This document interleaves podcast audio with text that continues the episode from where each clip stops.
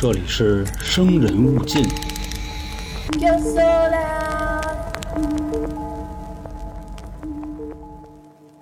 嗯，大家好，我是咱们的都市传说叙述员黄黄。上两个月啊，讲了一个诅咒物希望钻石啊，这东西好看，而且在人美国挂着。呃，今天咱们要说的这个诅咒物呢，还是一个挺喜闻乐见的东西，什么呢？衣柜。当然，这个衣柜啊，不是咱们想象中的那种大衣柜，就是现在很多姑娘放衣服那种，比较像咱们就是我这岁数啊，九零后或者八零后小时候，爸妈经常说的那句话“五屉柜”。什么叫五屉柜啊？其实就是有五个抽屉，它一般呢以前那个衣服啊是叠起来那么收进去。当然五屉它可能有时候里头还放点一些日用品啊，比如什么小药箱啊，然后这个针线头子呀等等吧。在美国啊，他们也同样有这样的事儿。其实关于诅咒物啊，咱们这块儿多说一句，之前有很多听众跟我聊过，他说黄哥这个诅咒物，咱能不能直接就给它粉碎啊？比如说那钻石吧，咱们之前上过课，说这个钻石呢不就是碳结构吗？得找一放大镜，然后拿那太阳光一聚，滋儿，它不就冒烟了吗？我就跟那兄弟说呀，是不是有点糟践东西？那么大一克拉的蓝钻石，咱就直接给它变成一股气儿，是不是有点是吧？不合适啊。当然啊，其他的一些诅咒物啊，比如有了解过这方面的朋友，知道那个沃伦夫妻，人家有一个小博物馆，那里头有好多。大部分啊，咱们咱们说的是，其实很多是一些小娃娃。他们就说：“哎，咱给这娃娃，咱一把火烧了，要不然咱给它拆碎了，再不行啊，咱找一收破烂的，是吧？咱找个东西，咱给它融了。但是这些东西基本上都是属于那种你弄完了，没过几天，噗，它又回来了。所以这个诅咒物的东西啊，也挺邪乎。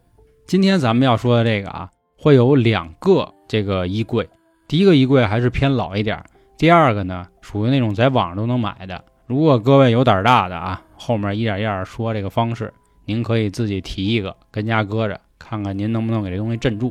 行，那咱们啊就开始说关于这个，其实这都不能算都市传说了，对吧？这是诅咒物系列嘛。就目前来说，他们的历史博物馆里放着一个两百多年的柜子。你看的时候啊，你发现这柜子其实就跟咱小时候那五提柜一模一样。但是听说这柜子厉害了啊，禁锢了十几个灵魂。现在这任柜子的主人是他接手他亲戚的遗物。也是他们家一琢磨啊，不能再让这个东西啊继续害人了，所以转手捐给博物馆。其实跟上面那个钻石不意思一样吗？谁带谁干瘪，那干脆把钻石就交博物馆吧。听说啊，这个博物馆在一个秘密的地方对这个柜子进行了驱魔呀、净化、镇魂等等仪式之后，现在摆在了他们的馆内。然而，它的这个诅咒听说还存在着。所以啊，始终现在去参观这家博物馆的人，也没什么人敢去摸它，更不敢说去跟它合影了。那这柜子怎么回事呢？它是在1830年这期间，有一个叫雷姆斯的黑奴制造的。当时啊，有一个非常有钱的白人地主，他的名字叫杰里米·格拉汉。这人啊，酷爱这种木质的东西，家里的桌椅板凳啊、床啊，甚至可能听说使的那个刀叉都是木头做的。这一天啊，他的小孩马上就要出生了，他就找到雷姆斯，就说：“哎，兄弟，你呀给我做一小柜子吧，到时候呢可以放我孩子的衣服。听说你是咱们这一块啊手艺最好的，这个咱们就可以倒书一句啊。之前老行也讲过黑奴与棉花，他也说过关于那一段时期的事儿。如果没听过的话啊，肯定各位也看过一个电影，小李子演的《被解救的江狗》。”在那个时代呢，黑奴有啥说啥啊，都不能称之为人了。你看，都叫黑奴嘛。这说雷姆斯接受到这个任务之后呢，很快也就完成了。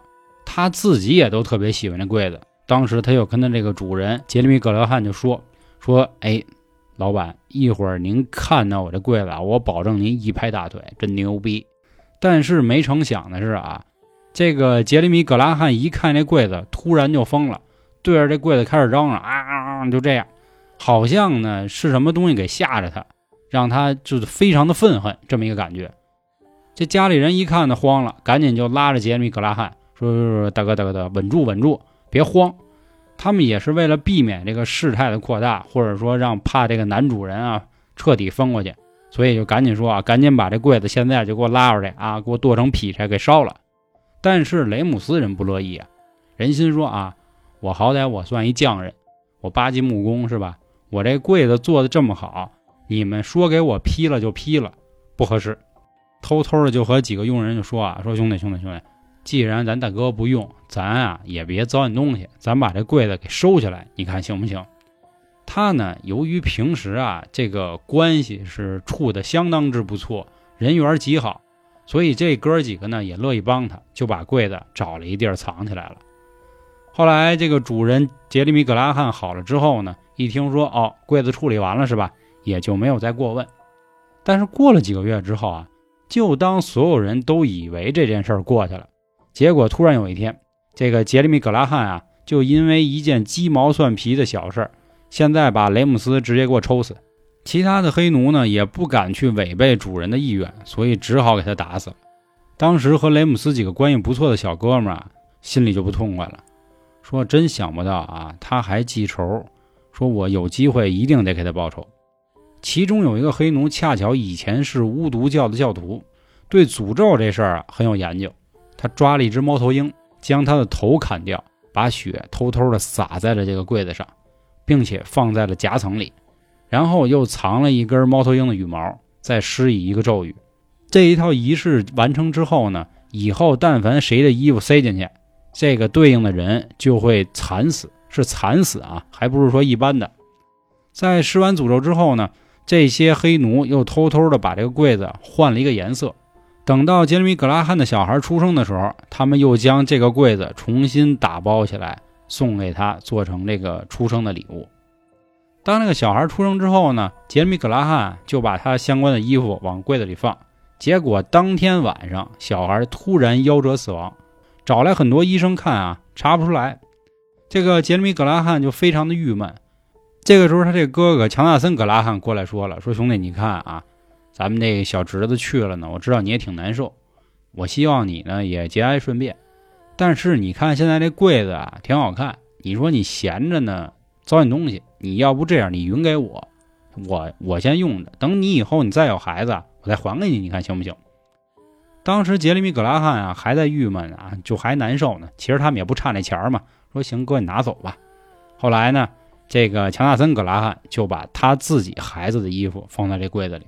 他的孩子已经成年了啊，但是不久之后，他的孩子被一个不知名的人谋杀了。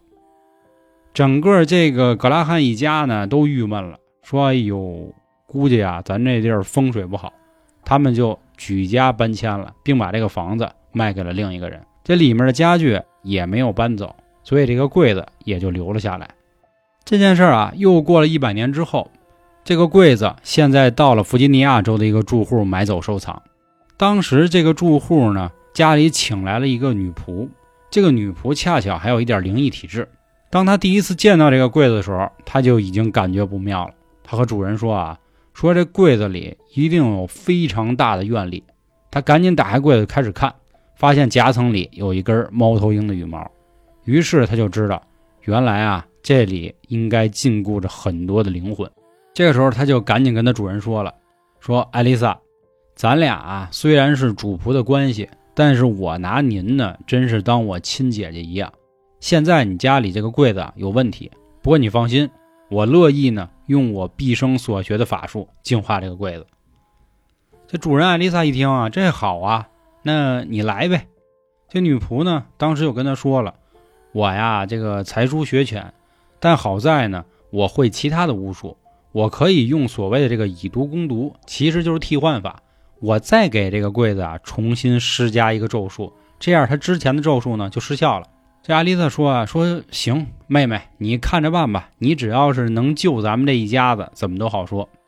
这个女仆后来也杀了一只猫头鹰，也将它的头砍下来，并且剥去了毛皮，将血洒在柜子上，也拿起一根羽毛，还替换了之前那根，放在夹层里。巴拉巴拉巴拉，说完一堆咒语之后呢，他就跟那个主人艾丽萨说了：“说这个诅咒啊已经施好了，之前的诅咒也失效了，但是等价交换的原则之下呢，咱俩有一个人啊可能会死，只要有一个人死了之后，另一个人就会安然无恙。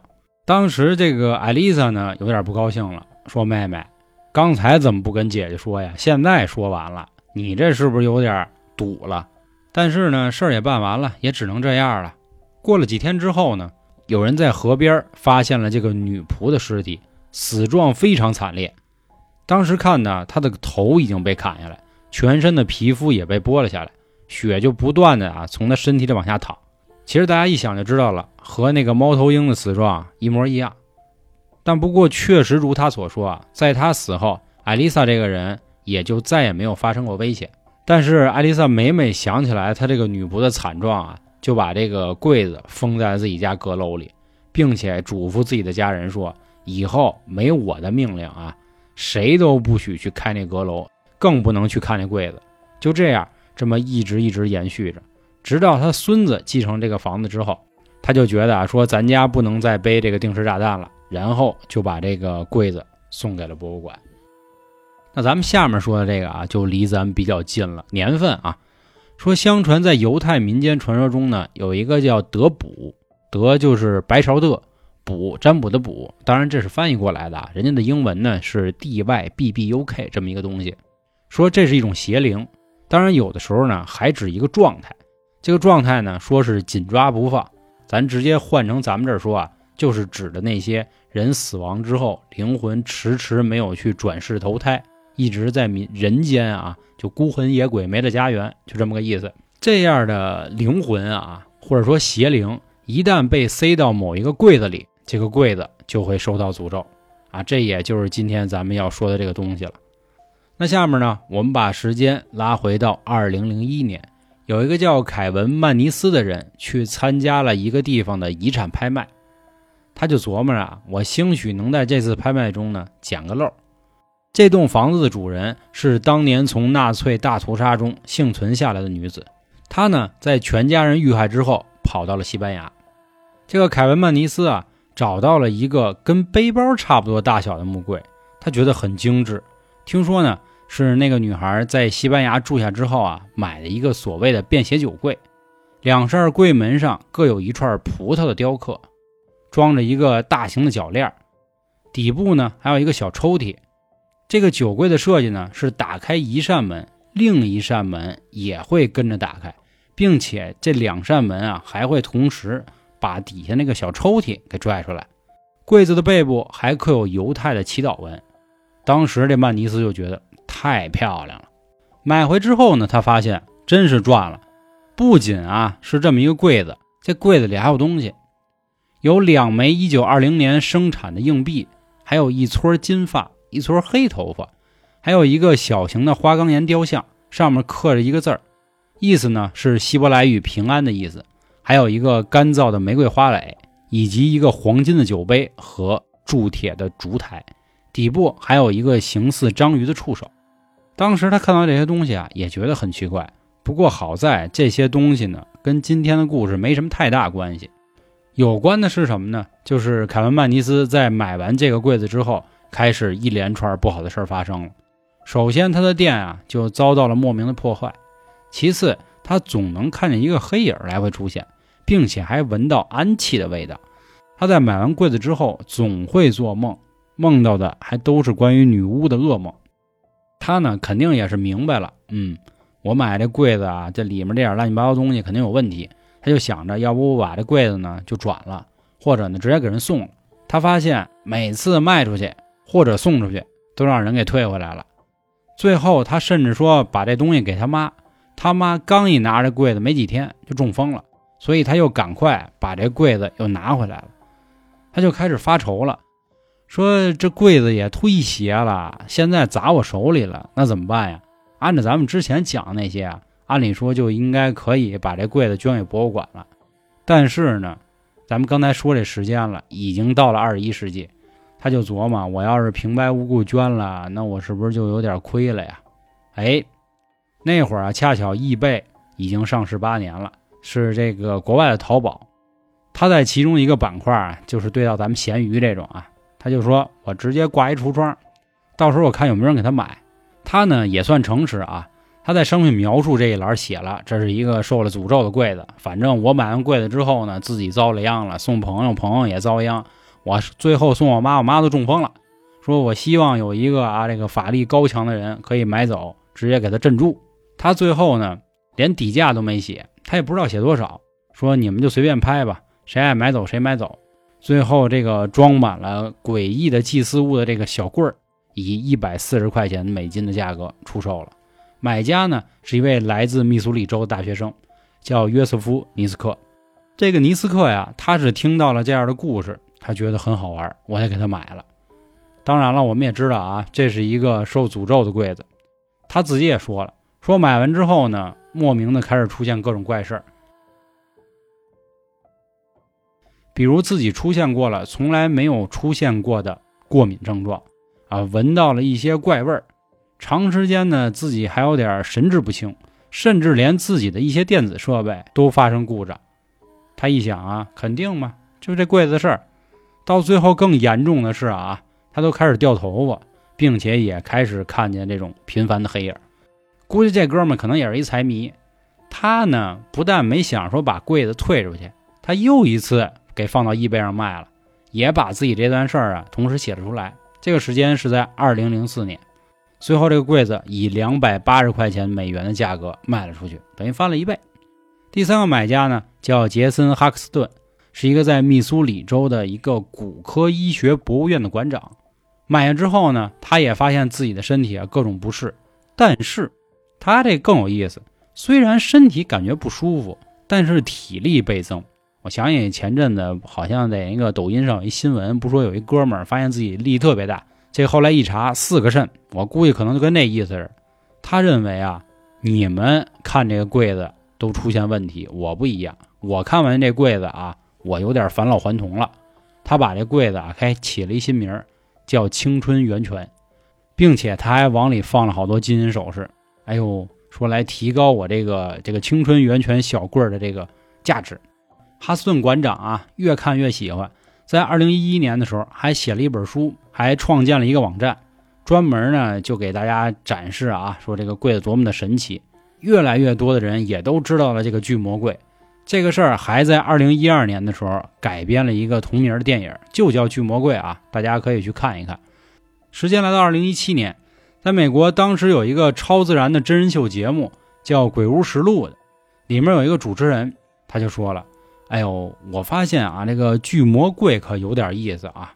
听说当时他花了一万美元买了这么一个，并且还成为了他们这个镇馆之宝。当时门票上呢。”还写着世界上闹鬼最凶的物件，官方还专门给这个巨魔柜啊提供了一个小房子，打上了聚光灯，四周还撒了两圈盐、鼠尾草进行保护。在《鬼屋实录》的这个节目啊，有一位美国的饶舌歌手受邀参加，他的名字叫波兹马龙。当时啊，他用手摸了这么一下这个巨魔柜，后来一连串的不幸事儿开始发生，比如说他坐飞机遇到紧急迫降。然后车祸还遭人抢劫等等，这个博物馆啊就把当时他和这个柜子接触的一段视频发了出来。当时可以明显的看见，虽然没有声音，但是发现这个波兹马龙好像受到了一个莫名其妙的力量干扰，直接把他给推出去了。也正是因为这件事啊，又将这个巨魔柜炒到了一个更高的高度。那不过呢，咱们前面说了啊。这个巨魔柜在 eBay 上是可以买到的。如果各位有这种海淘经历啊，可以自己到时候也买一个。当然前提啊，您胆儿足够大，或者用咱们的话说啊，这个肩头三把火，或者这个阳气足够旺，您镇得住。咱们也可以跟他斗一斗法，是吧？看看是国外的这个诅咒厉害，还是咱们中国的这个传统法术牛？好吧。呃，关于今天的这个故事啊，一个雷姆斯柜子，还有这个巨魔柜。差不多就和各位说这么多了啊！其实诅咒物这个东西啊，我觉得比所谓的这个神话呀、都市传说更好玩，因为它是经过一代一代人的手，然后他们身上用自己的事儿来去阐述这个东西的邪魅吧。其实，在每一代人传的时候，我相信都会有很多的添油加醋，比如像咱们之前讲的那个皮埃尔·卡迪亚一样，是吧？子虚乌有的几个事儿传在一起，其实这也正是网络或者说是。语言的一个魅力吧。如果您还有什么想听的诅咒物啊，欢迎您关注我们的微信公众号“春点”，里面有相关的一些方式可以找到我。